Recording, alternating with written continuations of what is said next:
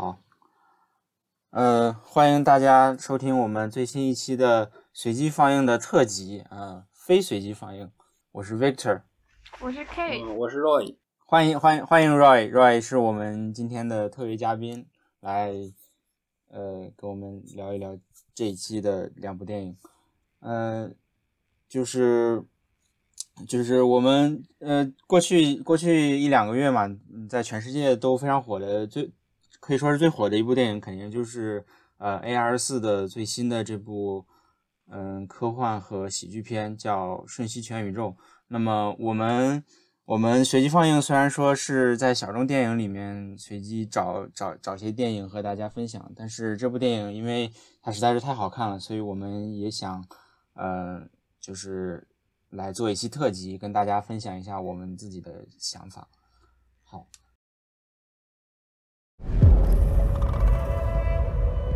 Mrs. Wang. Mrs. Wang. Mrs. Wang, are you with us? I am paying attention. Now, you may only see a pile of receipts, but I see a story. I can see where this story is going. It does not look good.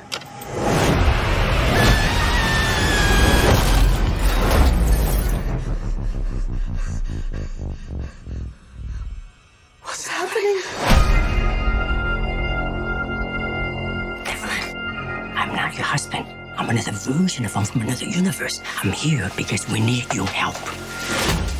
Very busy today. Uh, no time to help you. Across the multiverse, I've seen thousands of Evelyns. You can access all of their memories, their emotions, even their skills. There's a great evil spreading throughout the many verses. And you may be our only chance of stopping it. Don't make me fight you. I am really good. I don't believe you.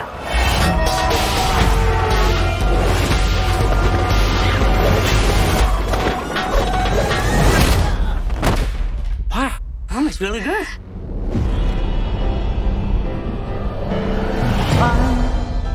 He's waiting in the wings. The universe. He universe speaks of senseless things. is so much bigger Script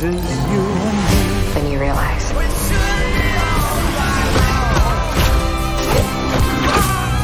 Of all the places I could be, I just want to be here with you. Remember our mission concerning the fate of every single world of our infinite multiverse. There is no way I am the Evelyn you are looking for. Every rejection, every disappointment has led you here. To this moment. Don't let anything distract you from it.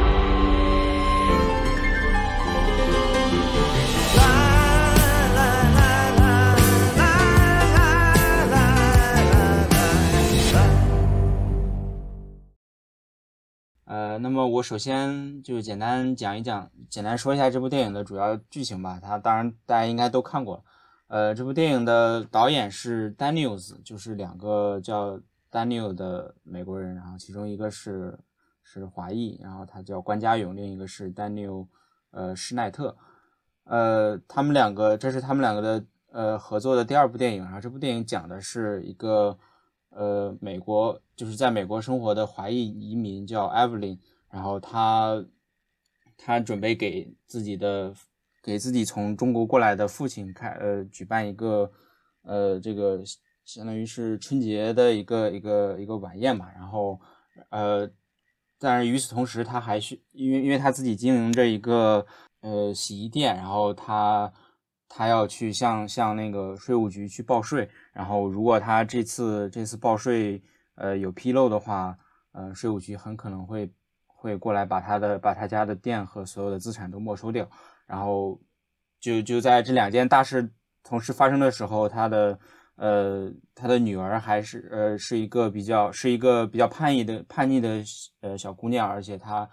嗯，就是是她是她是 lesbian，然后虽然说 Evelyn 自己呃对这个 lesbian 不是没有没有任何呃，就是他不反对他他他的女儿是 lesbian，但是他呃也并不是非常认同，然后然后这么多事情加起来，然后她的丈夫又又又想要在这一天就是向她那个递交离婚的离婚的申请，然后呃就是就是这样的一个就是在在这么多呃琐碎的繁琐的这种大大小小的事情都叠加到她身上的时候。然后这一天，她突然，她她在那个税务局的时候，她她的丈夫突然，呃，告诉她，她是来自另一个多多元宇宙的她的丈夫。然后，他们的多元宇宙被一个呃一个名字挺奇怪的一个一个一个大反派要要被这个大反派给，就是所有多元宇宙都要被这个大反派给毁灭了。然后，呃，这个丈夫认为他这个艾 v 琳是。是能够拯救所有多元宇宙的艾弗琳，然后这个时候，这个艾弗琳她需要就是一边要去面对她自己生活中的各各种各样的大大小小的琐事，然后另一边还要还要去拯救所有的多元宇宙。嗯这个电影就是讲这么一个，就是所有事情所有的地方都同时发生在同时在发生在你身上的这样的一个故事。对，嗯，我看完这部电影，反正是觉得还是。嗯，看的时候还是很享受的，就是因为它虽然是，就就是它它它作为一个，呃，就它是一个科幻片，然后是一个喜剧片，然后你看的时候，它它里面很多很多梗，然后就是能能让你看得很开心，而且就是同样是作为同样是一个多元宇宙电影，然后它它跟那个漫威的另一部多元宇宙电影就是奇异博士正好是同同期上映，然后但是就感觉它，呃。他拍的比这个奇异博士要好，而且他，呃，真的是把整个就是多元宇宙这个概念，就是嗯玩的非常的透彻。就是说，嗯，你你你作为一个，就是你作为一个普通人，然后你的任何一个举动，任何一个任何一个决定，都会都会产生不同多元宇宙。然后然后你可以看到，就是在不同多元宇宙下，你的呃你的不同的选择会带来哪些结果，然后。就是，呃，对，然后，然后，然后这部电影它本身它的它想表达的内容也也就是，嗯，嗯，怎么说呢？就是说，嗯，它它可能是，嗯，就是就是这部电影，那当然后面是剧透内容啊。就是这部电影它的它的那个反派，我们其实，在电影很快就会发现，他那个反派是是就是在另外一个宇宙中的那个艾弗琳的女儿。然后这个女儿因为因为是被艾弗琳一直做就是做这个多元宇宙的实验，然后就相当于是呃整个人有点发疯了，然后她自己就是呃能在各个多元宇宙中随意穿梭，然后她看了这么多多元宇宙之后，她就觉得就是我我已经见识了一切，然后这一切都很都很就是渺小，然后人人。嗯，无论是他自己还是还是整个世界都是没有什么意义，然后所以他就是一个非常的，就是虚无主义的一个一个观点。然后但是呢，就是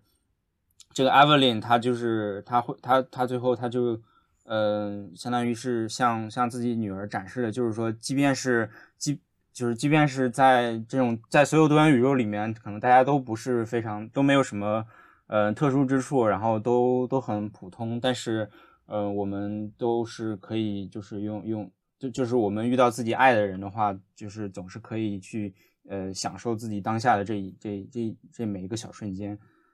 对。然后就是说，它是一个，嗯，他探讨的这个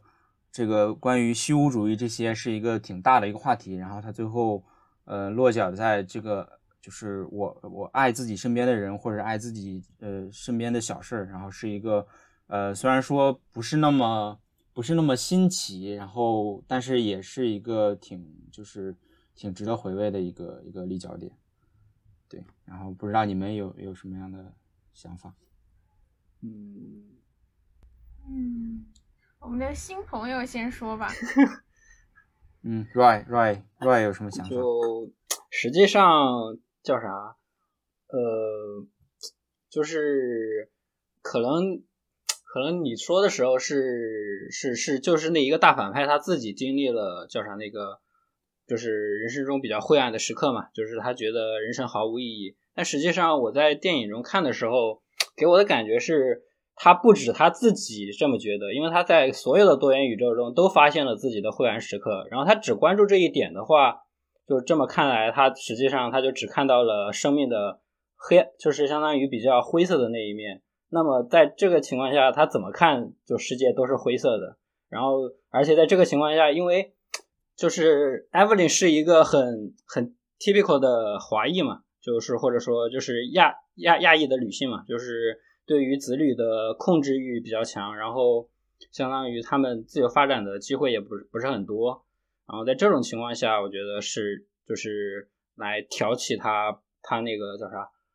它它产生虚无主义的一个源头。当然，虚无主义这个问题，嗯，我觉得其实也是没有办法去完全去叫啥，呃，去去从从理论上去驳倒它的。你只能让试图让自己相信生命是有意义的。呃，就像能量守恒这个事情，我们在物理上我们只能自己相信能量是守恒的这样。嗯，对于他最后的结局，我觉得。呃，就就就我看很多评论，大家都觉得就就觉得很很俗套嘛。但我觉得实际上，就人生在世，你自己就你如果真的觉得世世界的事情都是虚无的话，那活过来活这一场，可能本身就没什么意义。呃，本身我之前也是有一段时间也是陷入到了虚无主义中中间这个问题，呃，就是相当于之。我我我和我和 Victor 都是在读的博士生嘛，然后我读就是我做工作期间就是进展特别慢，然后做的那个工作我还特别不喜欢，然后就那个时候我就觉得毫无意义，我我我来上这个学都毫无意义，然后甚至反过来会会会想到我自己的生活都毫无意义，但是就就相当于当然并没有什么特别的时间点，我就只是发现。既然就如果这么空耗下去，我其实这一生都会白白的浪费掉。所以，就虚无主义并不能给你带来任何好的东西，就只能让你就毫无意义的在那儿空耗着。所以我我我我对于这个结局的看法，我觉得跟自己和解是一个比较比较比较看，就你自己得自己想通，别人跟你说理是完全没有办法说清楚的。这也就是那些。影评就就有一些评论说，对于这这个强体强行的最终的大团圆，他觉得非常的不是很很理解。对，就大概就是我的想法。嗯，K 呢？其实我觉得这个电影，其实就它构建的构建的这个世界观，我觉得其实还是上有一些逻辑上的逻辑上的问题。然后，所以。我后面想就是，就比如说，他是说有每一个人的时间，就是不同时间的选择节点决定了，就会衍生出一个新的宇宙嘛。其实这个观点是非常好的，就是他把这个就是比他他他比较具象化的说明了为什么如这个这个。嗯，多元宇宙会存在。另外，也确实是是每个人的时间，每个每个人，我们都会想象，如果在某一个时间点，我们做出了不同的选择，我们会是怎样。所以，我觉得这个东西是是很好的。但是呢，它呈现出来的几个东西，其实我有一个觉得这个东西的一个 bug 是说，如果说啊，如果说每个人的时间节点都衍生出一个宇宙，那世界上这么多人，如果那个 Evelyn。就是她女主角，她每一次做的选择都是一样的，都是都是迈向她的主宇宙，就是最糟糕的选择。但是呢，别人别人做出的选择不一样，比如说他爸爸做出的选择不一样，那其实他有没有那个宇宙，就是他每一次做的选择都是一样的，但是他别人做的选择不一样，这样子是不是也会衍生出一个宇宙呢？而且我觉得还有一个问题是怎么来说，就是别的宇宙的人就是他呢？一个人怎么跟另外一个宇宙的人就是同一个人呢？就是说，如果只是样貌相同，还是基因相同，是同一个父母就是一样的人，还是跟我长的样子一样的人，那还是灵魂相同是一样的人？灵魂相同这一点肯定好像不太不太成立，因为每一个不同宇宙的他都是不一样的嘛。然后如果说只是那个，只是如果是什么基因跟他是同一个人。是就是跟他同一个父母是同一个人，那别的宇宙他的父母都可能做出了不一样的选择，他很多时候就不存在了。我觉得他们很多人说很精妙的那个石头宇宙，我都觉得很神奇。怎么可？那个石头宇宙那个石头凭什么就说是他呢？他们两个怎么能实现宇宙跳跃呢？那那个那石头宇宙他都不能生育了，怎么会有个女儿也是个石头呢？我觉得这个东西就很很 bug，就是怎么就说另外一个宇宙那个的人就是他呢？就是所以我觉得就是说这这个概念很好，但是衍生出来的这个剧情会让我想不明白这个多元宇宙的。这个存在关系就怎么另外一个人就是他了，有一些还比较符合常态的，就比如说啊，他前面的都是一样的，前面的所有前人的选择都保持一样，只是到他自己的选择，包括他父母什么的选择都保持一样，只是包括他的选择不一样，就衍生出了演员的他，然后可能是武打明武打武那个小拇指功的他，还有什么的他，这个还比较好理解，但是有后面就越来越天马行空，就是越。来越飘了，是就是他跟他女儿的坏的的那些角色，就比如说有石头宇宙，还有那个什么热狗宇宙，还有一些那个宇宙，所以我后面会觉得这一切会不会就是女主她个人的想象，就是因为她在这一个困境里面，然后然后所以她可能在一个这个困境里面，她就因为她经常也会回忆这些东西嘛，也会回忆，就是她如果人生。就是就是他有一他一段最开始的时候，最开始进入这个多元宇宙的时候，别人问就是那个那个阿法，就是那个那个比较牛逼能打的她的老公，问他你是不是在什么在床上什么思考过他的人生怎么会这样？我觉得他其实应该在无数次的想象里想象着自己会变成不一样的选择，会变成不一样的样子。然后所以因为后来我带入这个想法的之后，我的很多。很多我自己的不解我都解开了，就包括为什么会是这个结局，就就是因为她不断的想象这个东西，她也会想象她老公变成什么样子，也会想象那个，也会想象就是她身边认识的人，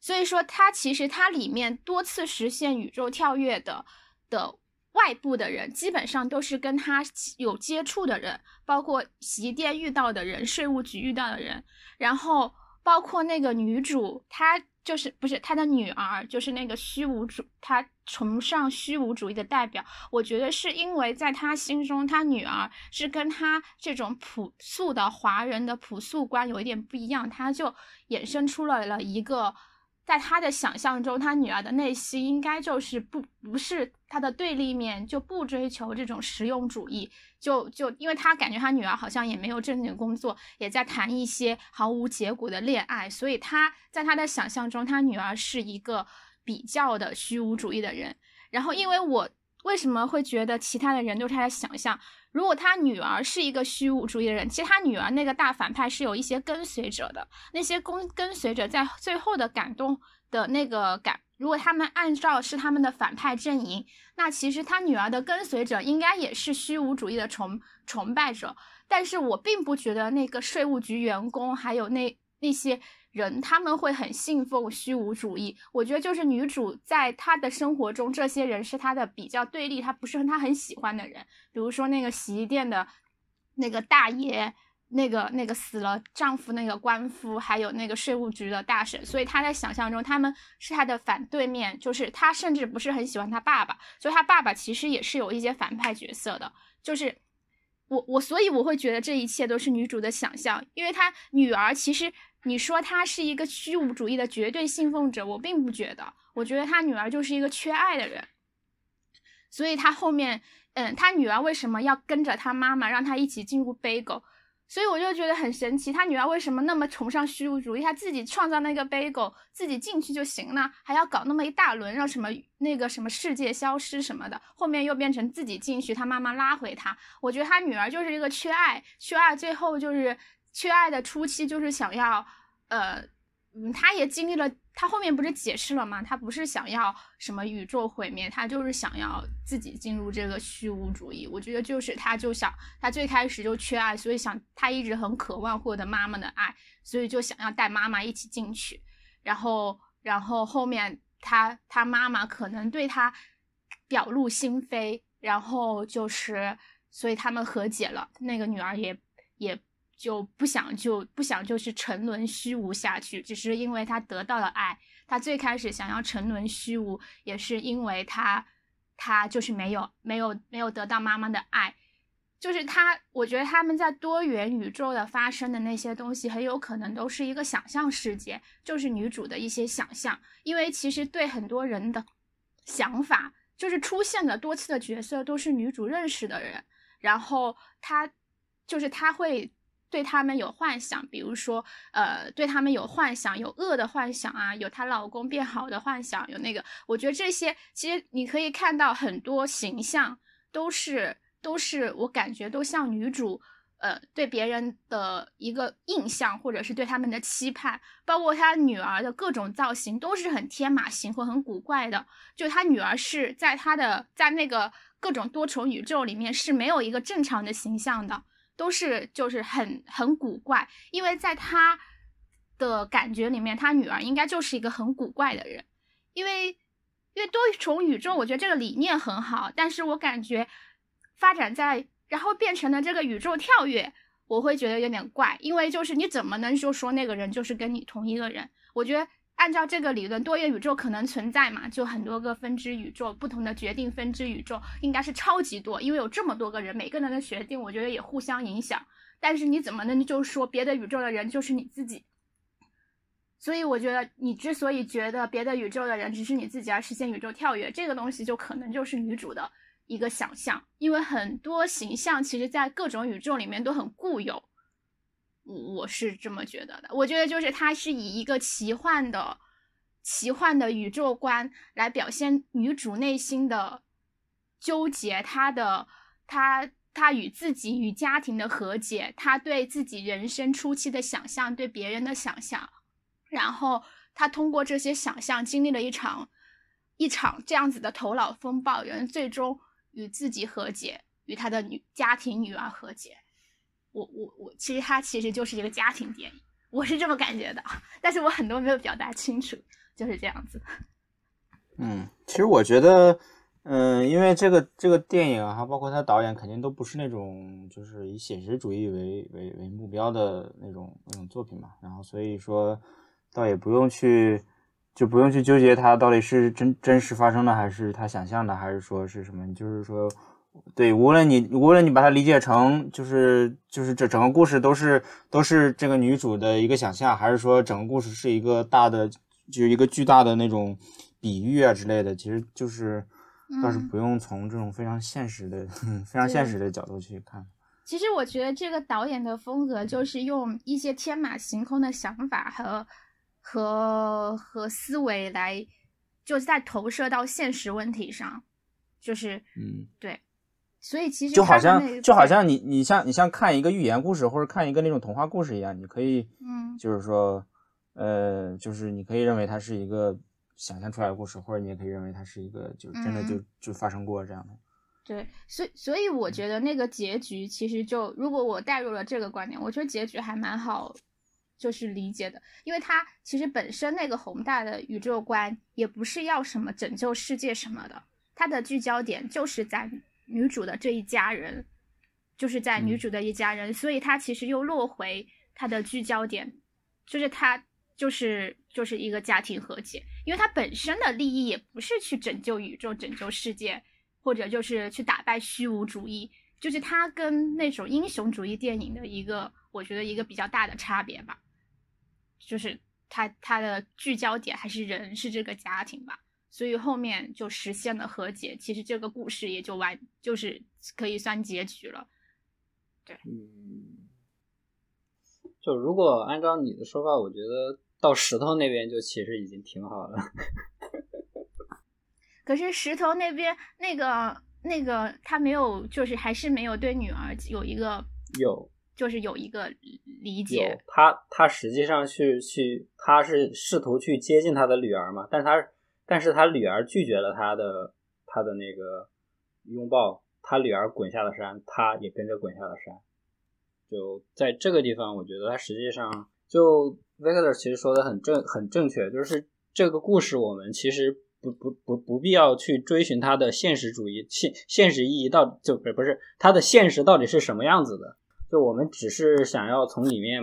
就是提取出就是导演的，就是对于对于我们对于这种不母子亲情之间的看法，或者说我们个人对于世界的这些看法，或者对于身边人的这一些做法之类的事情，就嗯，就如果因为因为到到石头那里，其实只是解决了他跟他女儿的问题，他到后面其实他各种心结都有解开，就是他跟她丈夫的问题，他跟他父亲的问题，其实后面也都有解开，就是他其实还是要落脚到。就是主宇宙，就是那个那个 party，就是那个对他，他其实很，他其实还是挺完整的一个圈的。他最开始也是也是跟他就是父母庆，就是要为他父亲庆祝那个生日嘛，就好好表现他的那些荒诞。他那个应该是他人生一个很紧的，他自己认为很重要，然后也是面临了很多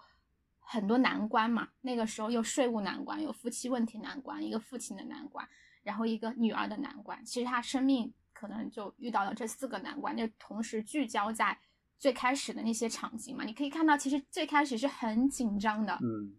就是还有一个就是对，就是他的家庭、他的事业，就洗衣店的事。最开始其实我们的氛围是感到很紧张、很紧张的。我觉得可能在人在紧张的那一刻，会然后后面其实他到到后面经过了这一重这一些多重宇宙的漫漫漫，就是一些。一些故事之后，他其实后面又有回到那个整体的宇宙，就又回到主宇宙的，还是那一天，还是那个，还是那个，那个，那个他父亲的那个，他在这一场里面就把他最开始遇到的那个后面的氛围整个都好了很多，就最开始那种紧凑的氛围，到后面其实就是一个平淡的，就是经过了一系列那种天马行空，再回到平淡的叙事。其实它其实是一个圈，所以我觉得到最后那个我觉得很好，就是就是它其实首尾呼应了，它怎么怎么一个一个又把这些问题解决了，把这些人生。但但我觉得，我觉得就是如果按照按照理解成整个整个故事是他想象的话，我觉得一个我最让我不太能喜欢的一个一个问题就是你这样的理解就把这个女儿的所有的行为全部都给对对。就是她的她的自主性全部抹抹抹杀掉了，因为这样的话，我就是整个这个就是这个穿越了多多重宇宙的女儿，然后并且她造了一个 bagel 的这个这个这个这个女儿，然后她想要把所有人都吸进去的这么一个人，这这样一个角色，如果把她把她完全退化成一个就是 Evelyn 她自己她自己对女儿。因因因为艾弗琳觉得自己觉得自己女儿很古怪，很很很那个很任性，然后所以他去想象了一个这样的一个大反派的女儿，然后他才去这样。我觉得这样的话就就感觉这个角色就就就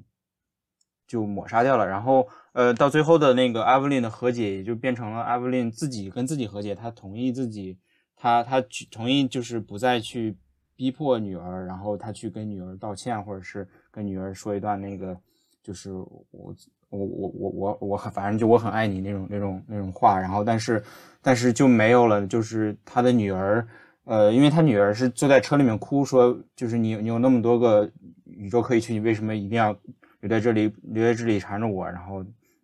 艾弗琳就是大概就说我我就是我我只爱你这个女儿，大概这个意思嘛。然后就是就是他女儿相当于是接受了，就不仅仅是艾弗琳接受了他女儿，他女儿也接受了艾弗琳。然后我觉得就是，如果如果说一切都是阿弗林自己想象出来的话，那就没有个没有那个反作用过来。嗯，就是如果如果说如果说我们接受就是整个整个故事就是就是它本身它讲样子的话，那么这这个这个女儿她确实是一个穿越了多元宇宙，然后然后她见识了一切的一个一个一个一个人，然后她因为她见识了一切，然后她意识到。一切都是没有意义的，一切都是渺小的，一切都是虚无的，然后所以他才去，他才去建造了那个大杯狗，然后他想把所有的没有意义的东西都吸进去，然后他自己也进去，然后大家都回归于虚无，然后因为因为一切都没有意义嘛，我不是我这样做也也也没有关系，然后但是艾弗琳就相当于跟他说，就是就是就是你虽然你你站在一个你站在一个宏观的站在一个呃上帝视角，你看你看这么多宇宙都没有意义，但是你如果比方说你你你你你拿一个放大镜，你拿个显微镜，你去看你这个杯钩上的这这么一个小细节，就是就是就是我们当下当下，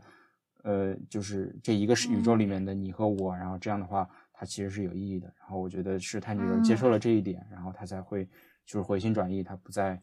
他不再想要就是毁灭毁灭宇宙这样。嗯，可能我看的比较悲观吧，不是不是悲观，就是微观微观。然后就是因为。可能大家都对这个、这个、这个宏观上的虚无主义这里有比较多的思考，因为现在也流行一个这样子的思考吧，所以就就会觉得想要就是去多探讨这一点。可能从宏观上这个电影比较好，就是带给了大家这么一个思考。那我从微观上来看，我觉得它就是一个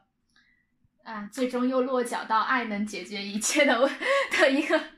一一一一个一个那个吧，但是确实是带给了这个这个虚无主义这个思考，但我还是觉得这个女生这个女儿其实大部分就是缺爱，对，就是就是就是缺爱，一就是大包括很多很多人在现实生活中可能就是崇尚没有事情没有事情重要，但是可能在一定程度上他们也是因为。就是他们没有去去爱一个人，或者深刻的被爱。如果他们深深的爱着或者被爱，他们就会觉得那个他爱着的人是一个，就是他不想，他不想这个东西是虚无，他不想对他是重要的，他不想这个世界是虚无，他就想跟那个人在一起。就是很多人可能有了家庭，有了孩子之后，就可能会觉得啊，就为了那个孩子要好好生存。可是可能在我们这个阶段，当我们还没有什么，就是。没有感到深刻的爱和被爱的时候，我们就会觉得所有东西都不重要吧。我我我我我，但是这个，但是其实如就算忽略了这个爱啊，我觉得就是如果从就从理性的角度来说，我真觉得世界上所有东西都不重要。对啊，所以说就回到爱嘛。对，然后可能可能就是爱是最重要，可是现在现在真。就是真实的，就是那种真的深爱和挚爱的感觉，就就又有多少呢？而且又能多持久呢？可能可能就是清醒吧。所以后面他用爱来换回他了，他他让他觉得，其实我也觉得这个这个女生最开始还是也是渴望这个爱的，所以她那么那个的，她她为啥就不直接虚无呢？还要去搞他去找这个妈妈，跟他妈妈在那个白色空间一通说教。他其实就是还是想要他妈妈，我虚无可以，我要让你跟我一起虚无。他不是拉着他他想让他妈妈，他不是他其实他曾经说过一个，就是呃，他他好像是他变成石头的那那一段，他说就是我以为你你会有比我更什么，就我给你展示这一切之后，你会有比我比我理解更深刻的地方。结果他妈妈说我我也没有比你理解更深刻的地方。啊，实际上我觉得他可能一方面他想让。就是他想要，嗯，获得他妈妈的一些一些那种嗯智慧嘛，就是，嗯，就是他想让他妈妈把他从那个虚无主义边缘给拉回来，然后如果拉不回来的话，他希望他妈妈能够和他一起去，我们两个人一起虚无这样。啊，不过。不过说到这个，还有一个比较思考的点，就是他妈妈其实虚无主义是真的跟一个人的成功和失败没有关系的。其实他妈妈前面的那个塑造角色也是已经算比较失败的一个人生了。可是他妈妈一个是个一直是个很坚定的实用主义者，就他一直在想着怎么去解决问题，怎么去掩盖他跟他怎么去表现给自己给父就就就就他的爸爸爸爸看，就是说。以前我会觉，以前我的固有思想会觉得啊，就是一些比较失败的人可能会很容易走向虚无主义，就比较容易颓废沉沦。但是其实就是有时候是，就是这个还是跟一个人的性格和爱有关。我可能觉得，其实这个女主她表面上看起来不那个，其实她还是被她的丈夫深爱着的，她很重视她的家庭，所以她哪怕她人生再失败。就是就是遇到价值的困境，他也是一个很坚定的实用主义者。对，其实就是还有，我觉得还有一点就是，你可能你你的看的视角越宏观，你可能会越越会陷入这种这种虚无的的的陷阱里面，就是啊，对，对，像像女主她实际上她一直聚焦在家庭，对她一直直在聚焦在一些小一些就是具体的事情上，然后她就不会去，她就不会去想这些我做这些事情有没有意义，他只会想我我就是我我这件事情我我今天不去把税报了，然后我明天我的那个店就没了，他只会想这些。嗯，对。啊，所以我我我我懂你开始说的那个了，因为那个女儿她经历了一切，她经历了所有宇宙，她觉得就是就是就是她有了这么一个宏观视角之后，她反而把微观的东西给给给忘记了。嗯，可是但是就是那个女主就 Evelyn 经历了这一系列的红的宇宙之后，她还是她的生活，所以人的心理是很重要，她还是关心的，也就是她女儿、她丈夫、她爸爸。对，对呃，就是她的心态是，她心态一直都是这种。我觉得实际上是她丈夫把 Evelyn 救回来了，然后 Evelyn 最后去把女儿救回来了，这样子一条线。因为她前面实际上就到石头宇宙那个地方，她其实已经决定跟跟她女儿共赴叫啥共赴虚无了，但是她后面发现，其实之前她认为毫无用处的她的丈夫，就是在在所有宇宙中都是坚定的选择了她，而且都是温柔的，都是温柔的保护着她。对，她丈夫是极度深爱她，其实就是就可能不太表达，不是很浪漫。她最开始不是很憧憧憬浪漫嘛，看着那个电视，其实她后面才发现，原来最那个浪漫其实一直都在自己身边。我们可能每一个人再说一句你最喜欢这个电影的点，然后就给 ending 吧。我们都调了一些宏观的东西，就聊一些微观的东西。嗯，好，呃，要不 K 你先说。其实我最喜欢的就是那个 王家卫那一段，就是就是在那个电影宇宙，就是那个其实就是在在那个呃功夫宇宙，她跟她丈夫的一些就是在一个高档舞会的一个重逢，就是就是我们每个人都有这一种王子公主和浪漫爱情的想象。对我，我觉得那一段就是就是他柔和，就突然加了这个情这个因素，因为前面都很紧张，前面都很紧张，然后突然变成一个爱情剧，然后我就心情又放松了。所以他，我觉得这个电影很棒的地方，它就是这个张弛。所以我到了那个地方又又又经历了一些这样子的爱情元素，让她老公就那个形象真的又变化很大，然后我就觉得。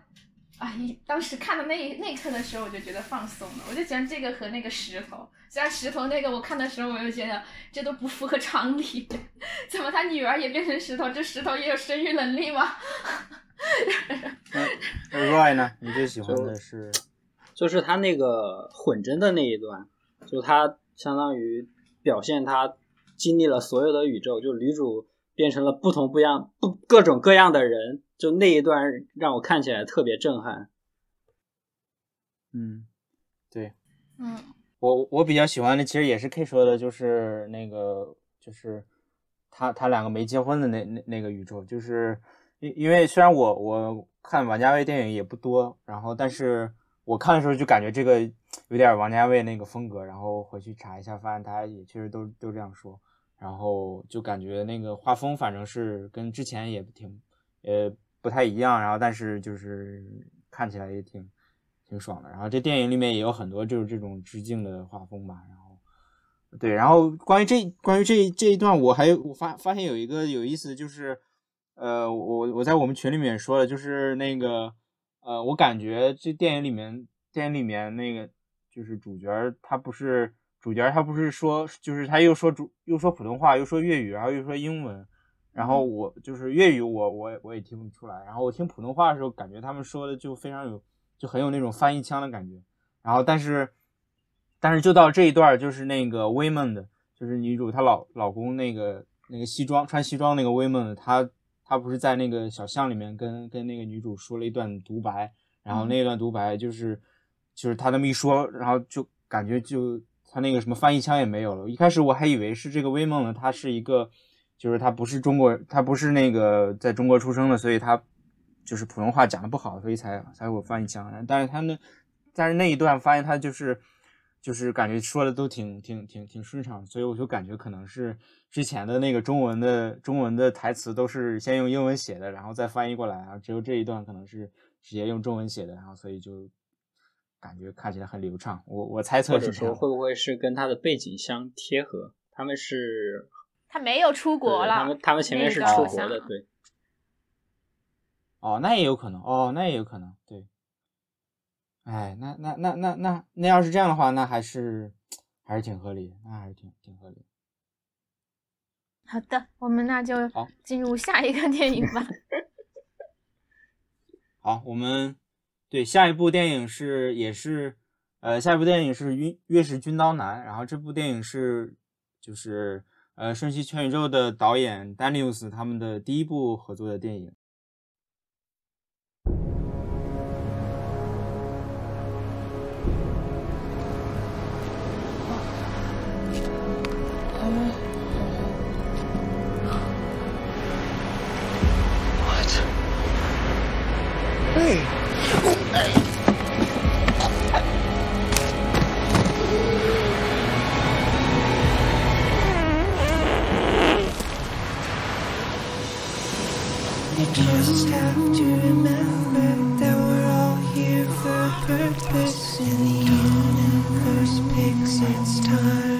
Time. You to help me get home. Okay, buddy? Okay, buddy.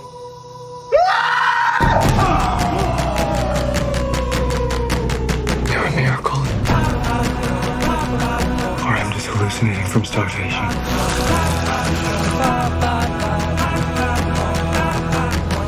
You're special. I'm special.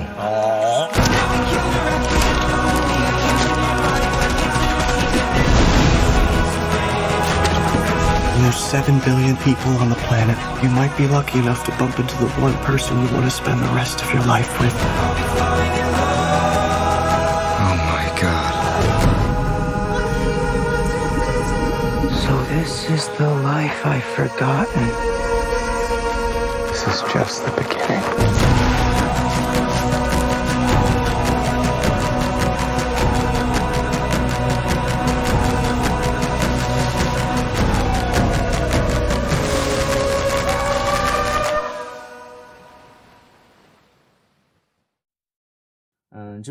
也是也是 A R 四的呃出出就是制片的电影，然后它它讲的是就是一个就是在呃在一个岛小岛上，然后一个一个人叫汉克，然后他准备自杀，然后但是他在临死的时候，他突然看到一个死尸，然后他就非常的，然后他就他就把绳子挣断，然后然后去去把那个死尸给给拖了上来，然后然后然后随后他发现就是这个死尸因为因为就是尸体腐烂嘛，然后开始开始放屁，然后他发现这个会放屁的这个尸体就是可以带着他就是在这个大海上像像一个那种快艇一样在那冲，在那在那在那那个在就是像冲浪一样，然后就把他给带带回了那个大陆，然后并且这个这个死尸就是。呃，你你推它一下，然后它会喷一点水出来，然后可以喝水，然后或者是你给它嘴里面放点石头，然后打它一下，它会呃，就是它会那个把把石头吐出来，然后去去打那种就是小动物鸟之类的，然后可以可以用来用来做烤肉，然后就就就感觉这个人像一个就是瑞士军刀一样，然后就是叫瑞士军刀男，然后。就是原本这个汉克原本是一个在日常生活中是一个没有朋友，然后不善于别人交际的人，然后但是他，呃，在这么一次这个奇幻的旅行之之中，和这一个死尸倒是成了一个呃非常交心的朋友，然后，对，然后然后就就就差不多是这样一个故事。嗯，这个要不要不我那天那天那个 K 看完之后你说非常好看，要不你先说一下有什么想法？我我反正觉得这个，在我看来，这个电影是我今年我觉得看到的最，它虽然不是今年的电影，但是因为我是最近看的，我觉得就是真的就是比我近近期看的这些电影，我觉得它是最拓最好看的一一部，因为我这我觉得这个导演的风格是可能有一些奇怪奇奇幻的。可可可能是想象，可能是真实发生，反正这就是奇幻的、不符合常理的一个事件，来解决一个现实中的问题。就是我我会觉得整个故事是，就是这个男主其实他也是一个自卑到的，就是他自卑，包括他用那个 Mandy 的那个口来说说他什么 useless 啊什么什么的，就是他点的几个缺点，就是无用啊，可能自卑啊，又没有没有人爱啊，也是这么一个人。然后他可能就是在现实在现实生活中是这样子一个人，然后他确实想要了结自己的生命，然后在在在自杀的这一刻，就是就是无论是想象还是现实上遇到了这样一个实体，然后他开启了一个就是与人沟通，与与这个人是指的 Mandy，就是就是与人沟通和这样子与自己和解之旅吧，就是直面自己内心，直面自己的一些喜欢、一些渴望，一就就其实后面的话，我觉得最经典的就是，我就非常几个就是让我很惊讶的瞬间，就是到那个 Mandy 到能说话，我因为我开始以为就是一个还可能还比较写实，只是这个尸体有奇幻功能，但是后面到能说话，真的成为朋友，甚至我觉得有从友情可能真的两个人中间，因为通过角色扮演有了爱情，我有时候有些画面真的很美，就是一些他扮成那个扮成那个女生，然后他们我感觉就真的像谈恋爱一样，就就就在那个场景里面，我觉得最开始可能有一些是是是是是逃避，就是我不觉得那个那个沙滩那一段路很，就是从沙滩到那个有人居住到 home，他们所谓的 home 的那个地方是很遥远的，因为他们最开始回到现实的时候，他们说在后面在那个亚。嗯，在那个迷了路，其实那个女生，现实中的女生，她的暗恋对象一直很是那种很惊讶的表情，包括她后面警察来了，带着那个尸体逃到那个海边，其实那段路这样看起来真的不远，就他们很快能逃到，所以说他们这一段奇幻旅程最开始，我觉得很多时候是男主想男主想结束，就是汉克想结束生命，遇到了这个尸体。然后不论是想象还是真实发生的，他们在这个丛林里发生了一系列的故事。但是其实这个丛林一直都不大，之所以一直回不到 home，一部分是因为，大部分就是因为那个那个 Hank 不想回到那个他 useless 又什么的世界，又又 useless 又没有爱的世界。那个世界对他来说，那个时候还是毫无意义的。到后面他们在这个相处过程中，其实包括他。对他，他跟他跟这个死尸跟跟 Mandy 的一些发展，他也唤起了。可能我觉得有很多时候，Mandy 是他的投影，他唤起了他心中的，他其实就一直爱那个公交车上的那个女生嘛，就是那个住在那个别墅里面的那个女生。然后他就就还是在想象，他一直也没有勇气去跟这个女生说话，包括他们一些对话的时候，你怎么就没有勇气就够啊什么什么。他就可能用这种爱，又是爱，又重燃了他，然后又不就回到这个现实，见一见这个女生，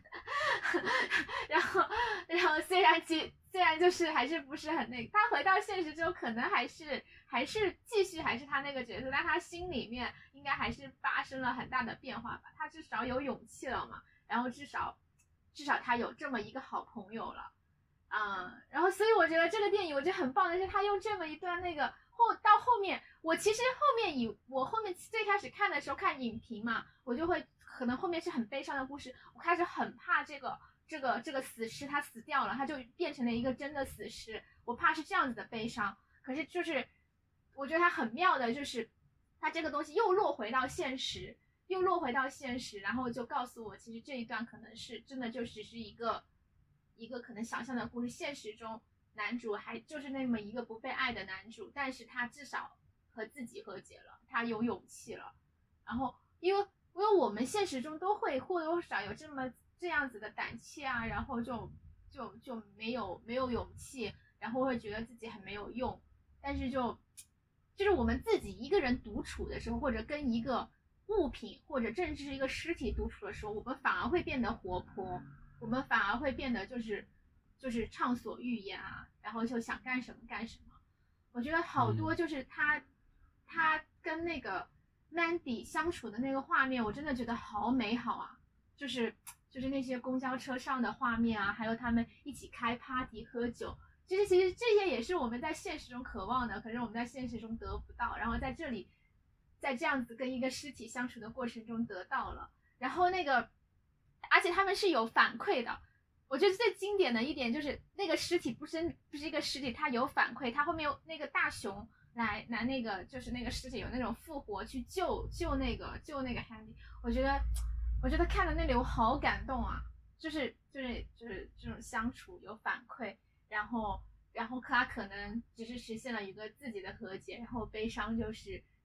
这个他最好的朋友最后面可能。还是继续是个尸体，然后离开了他。我觉得最妙的还有一点，那个尸体最后的结局就开始放屁了。因为真的，如果很悲伤的一个结局，就是诗人又把他当神经病了。然后，嗯，然后这里他又还是放屁，大家都很惊讶嘛，可能就是开始相信他是真的。我觉得这样子就就至少美好一点。对，我觉得至少是美好一点。反正我觉得很好看，就是觉得就觉得他那些画面又很美，虽然又没有什么很很那个的剧情，可是。就是会觉得，会觉得就是这个过程好棒啊，就是就是又有探，就是各种元素也有，然后但是它又不是那么的，不是那么就又会回归现实，又会引申我们现实的思考，但它又有冒险元素啊，又有奇幻元素，那个元你就因为你想象不到它后面会发生什么，所以你会觉得很赞。反正我就好喜欢这个电影。嗯，说呢？你你有什么想说的？就实际上，我觉得这部电影的内核跟刚刚说的那一部其实也是差不多的。就核心观点就是和解嘛。就是为什么为什么男主会一开始就想要自杀？就是他觉得自己 useless 嘛。然后这个 useless 就也引向了虚无主义这种东西。我觉得在我这儿。然后，然后另一点就是，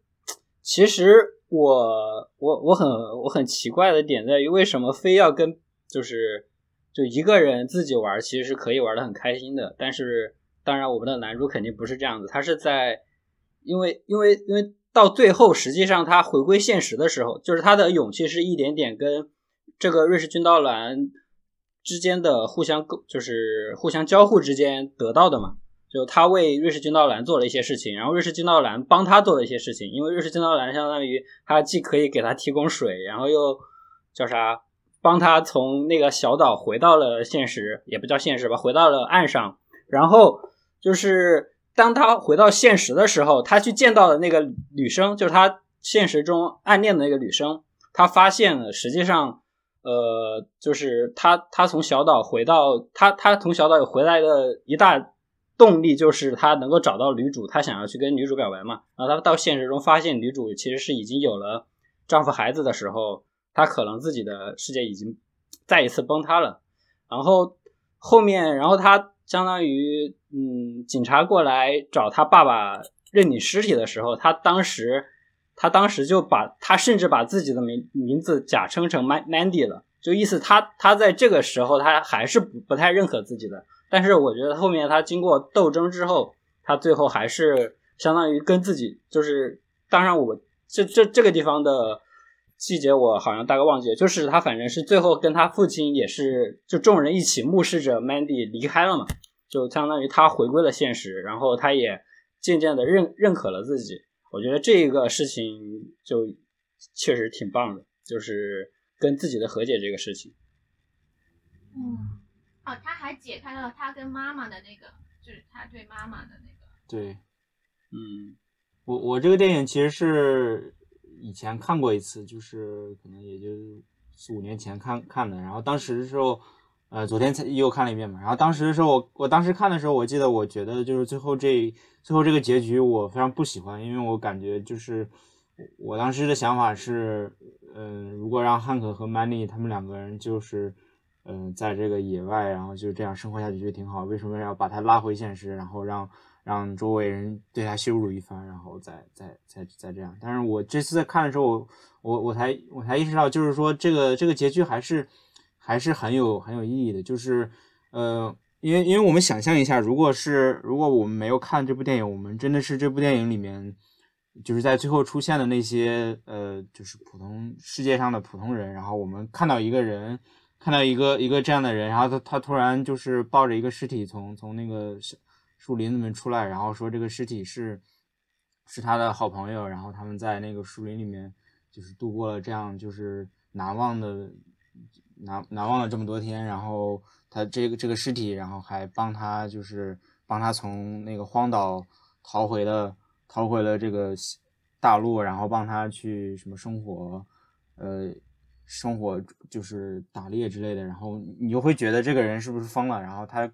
他那个他经历，呃，就是说，即即便即便我们不会去嘲笑他，或者是觉得他他 weird 嘛，就是他电影里面也也在说，就是这个汉克觉说他自己是被别人认为是 weird，然后汉克也说这个 money 是 weird，然后但是我觉得如果是如果是如果是我就是只看到最后这这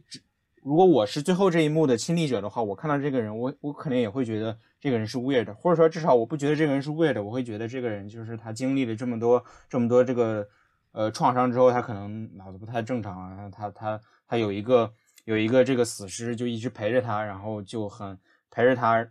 就是度过度过这度过难关，然后他对这个死尸产生了一些就是呃心理上不太不太扭曲的这种感情，对，但是但是。但我并不是这个参与人，我是我并不是最后这个旁观旁观者，我我看了他们前面的这个，就是他们两个，呃，就是就是这个汉克一开始他如何遇到 man 遇到这个这个死尸 Many，然后他们两个他是怎么慢慢的发现这个 Manny 他有这个这些特异功能，然后最后发现 Manny 就是会说话，然后他们两个成为好朋友，然后他们经历了那些就是开 party，然后喝酒啊，还有。就是去击击退那个熊啊之类的，我我我我我我看到这些事情之后，我再去我再去，如果我再去那个，呃，就是他最后他最后那一幕有有一个剧情，就是有一个剧情就是那个警察带着带着那个带着带着那个女主去，就是路过那个路过那个树林的时候，看到 Manny 和汉克他们做的那些，就是一个。一个假的公交车嘛，还有还有他们开 party 那些东西，然后，然后就是呃，女主问问汉克说：“这是你做的吗？”然后当时我还以为就是当时我我就以为就是女主会看到这些会感到很很很感动，或者说会会理解汉克。然后汉克说是我做的，然后女主露出一副 就是就是完全无法理解，然后就是你这个人真的是有病这样的一个情形。但是我突然想到，就是如果我没有看到他之前那那些事情，如果就是如果我作为这个女主的话，我可能也会觉得这个人真的有病。但是因为我看到了之前那些那些东西，然后我再看到就是，嗯，去掉那些去掉那些电影里面的那种光影的那些滤镜之后，我看到这个实际存在的这些，就是他们俩开 party 的这些残骸的话，我也会觉得，就是我能够理解这个汉克的做法。这样的话，我就是说，就我不会再觉得这个汉克是 weird 的。所以我感觉就是。就是最后这这一段，他他他最好的地方就是说，这个汉克他他他之前之所以那么那么就是呃绝望，那么想要自杀，是因为他觉得自己，因为他身身边的人都觉得他他 weird，然后他也觉得他自己 weird，然后他就他就觉得他就是在社会上没有什么用途，然后也没有人爱他，然后他就干脆要不就不活了吧。然后但是经过这这一系列之后，他可能。很有可能汉克他自己也知道，就是这个 Manny 可能就是一个死尸，然后或者说对，或或者怎么样，但是 Man，但是他已经接受自己，就是说我，就是说你们觉得我 weird，但其实我自己不觉得我自己 weird 就可以了。然后我觉得这一点还是，就是说，就是他，他也是他终于就是能够，能够，能够不需要别人来来来认可他。我觉得这个还是很很很不错的。而且，其实我我我有时候也就是我觉得就是特别好看。我觉得大家，我不知道你们有没有这样的时刻，就是你有时候一个人也可以，就是我们小时候不是都很喜欢过家家嘛？就是我有时候一个人也可以把它布置成，就是可以想象成很多人，就是像像像他那样，就是搞一些有的没的，去去自己去构造自己想要的那种，就是比如公，就是自己想要的那种美好的场景。就构建出那种公交，比如说他构建出那种 party 的场景，那些公交车的场景，他其实就是在，其其实就是他内心可能渴望的东西，但是可能他在人群中是可能得不到的，但是反而他一个人独处的时候是能得到。而且我觉得我看他独处的时候，其实他表现出来的是，就最开始如果他前没有那些那些反思和对话，我光看他一个人独处，我会觉得他还挺挺勇敢的，挺好的，就是挺勇敢的，挺正常的，就不会觉得他是一个很 well 的人。我觉得他就是，嗯就是他包括最开始跟那些 man 跟 Mandy 沟通嘛，然后我也觉得他他沟通起来挺强势的，然后他唱歌那一些东西嘛，我会觉得就他看起来就是最开始看起来不像一个在现实中很失败的人，就是就是举，因为我他的一些举动，我感觉他表现出来还是挺自信的。后后来我大概也想那个，就是大概就是一个人或者没有对着自己熟悉的环境和你对着熟悉的环境，你人表现出来性格也是不一样的。就是他在他可能在现实中，他熟悉的环境里面经常被嘲笑，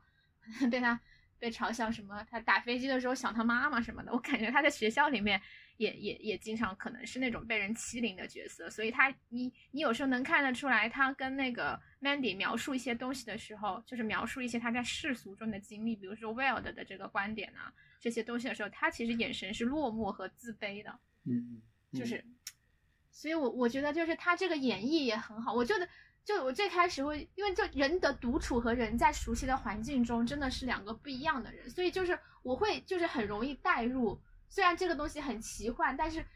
就是男主是一个很普通，大家都会有这样子经历的人，就是可能会被曾经被人嘲笑过，或者有一些悲伤的东西，或者自己感觉不到爱，或者没有体面的工作什么的，有喜欢的女生不敢表不敢不敢表白，因为我们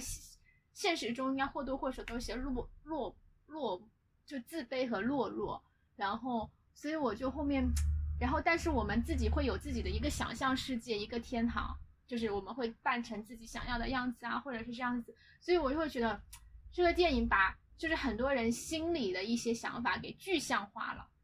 就是，所以我觉得用这种奇幻的形式具象化了，所以我就觉得很好。就是不管它最后是一个，它是一个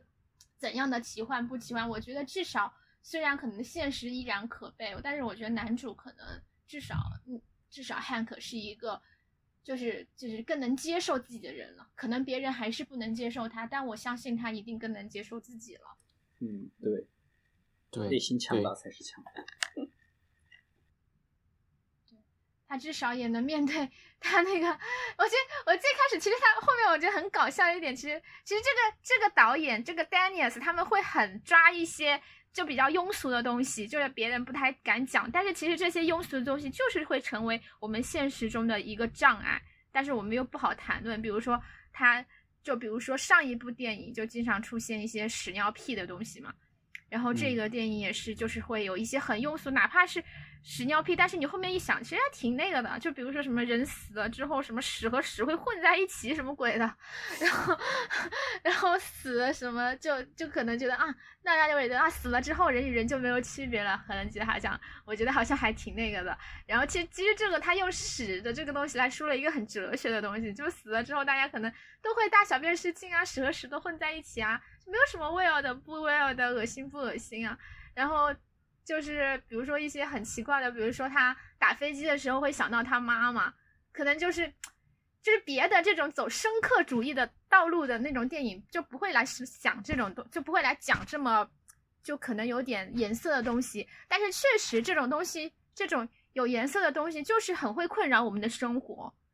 就是就是就是很会困扰我们的生活。他可能我觉得他。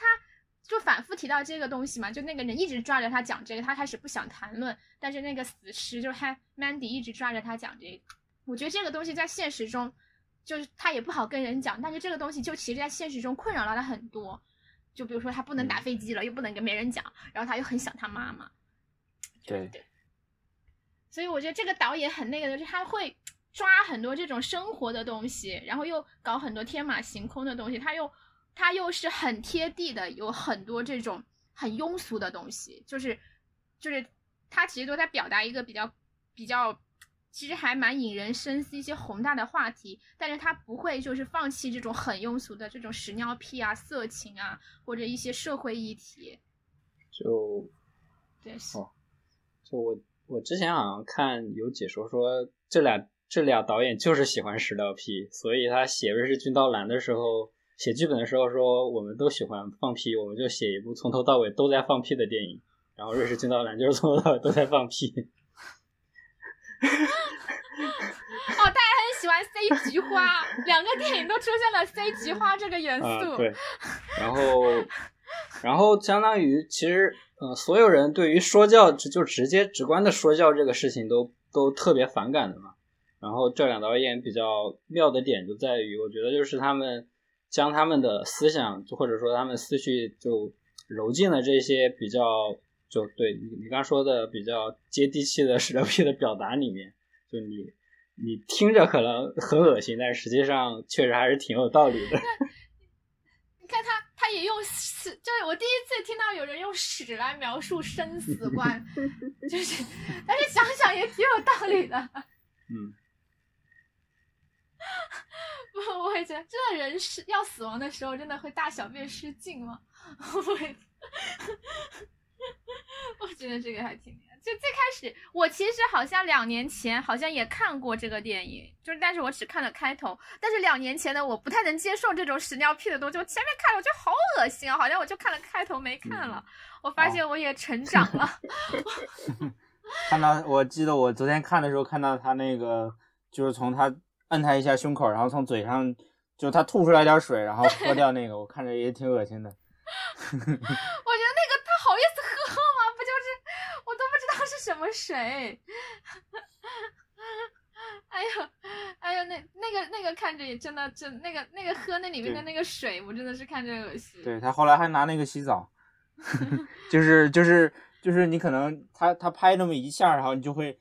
就是他拍那么一下，就是他喝喝一口水就会让你很恶心。但是这个导演他不但就是说不不会就是点到为止，而是他就他又他又要让他就是让他不停的喝，然后最后还要让他洗个澡。就是说你你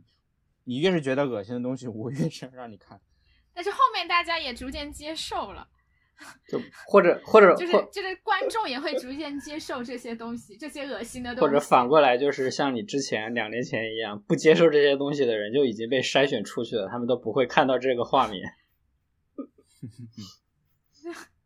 不啊，对，然后不过他那个什么放屁这个东西也很绝，就是你看，其实现实生的中中的人看到那个放屁那种鄙夷的样子，其实男主最开始也很鄙夷。就是对对对，我想起来了，对你连你连放屁都不不不愿在我面前，你还说你 你是我的好朋友，所以所以你们会在好朋友面前放屁吗？呃，我好像一般会在好朋友面前打嗝，但我一般不会放屁，不知道是因为屁换成嗝了吗？不知道。我好像没有没有刻意注意过这个事情，不过我觉得这样挺好的，所以我还挺喜欢。就是现实中一些很尴尬的东西，它一直在放大，然后你会觉得啊，没有那么尴尬了。嗯，反正是我我我，所以我觉得这两年我有很大的变化。我感觉就是我我我我就是一个，就是我确实有感觉，我比较在接近那个虚无主义了。其实这个这两个导演还蛮喜欢探讨这种东西的。我觉得他们在现实生活，他们其实也也是不太喜欢现实生活的，但是他们也在想想一些办法，可能和现实生活和解吧。嗯，好，要不我们今天就到这儿。好，我下一次如果有这两个导演的作品，我还是挺挺挺希望看的。一定要看。挺有趣的。好的。嗯，好，好，那我们今天的非随机放映就到这里，然后欢迎大家在呃苹果播客或者是小宇宙上关注我们，然后如果如果大家喜欢我们的节目的话，可以给我们点个赞或者是打个五星好评，嗯，然后还嗯希望大家帮忙把这个把我们随机放映分享给朋友和身边的人。好，谢谢大家，谢谢，谢谢大家。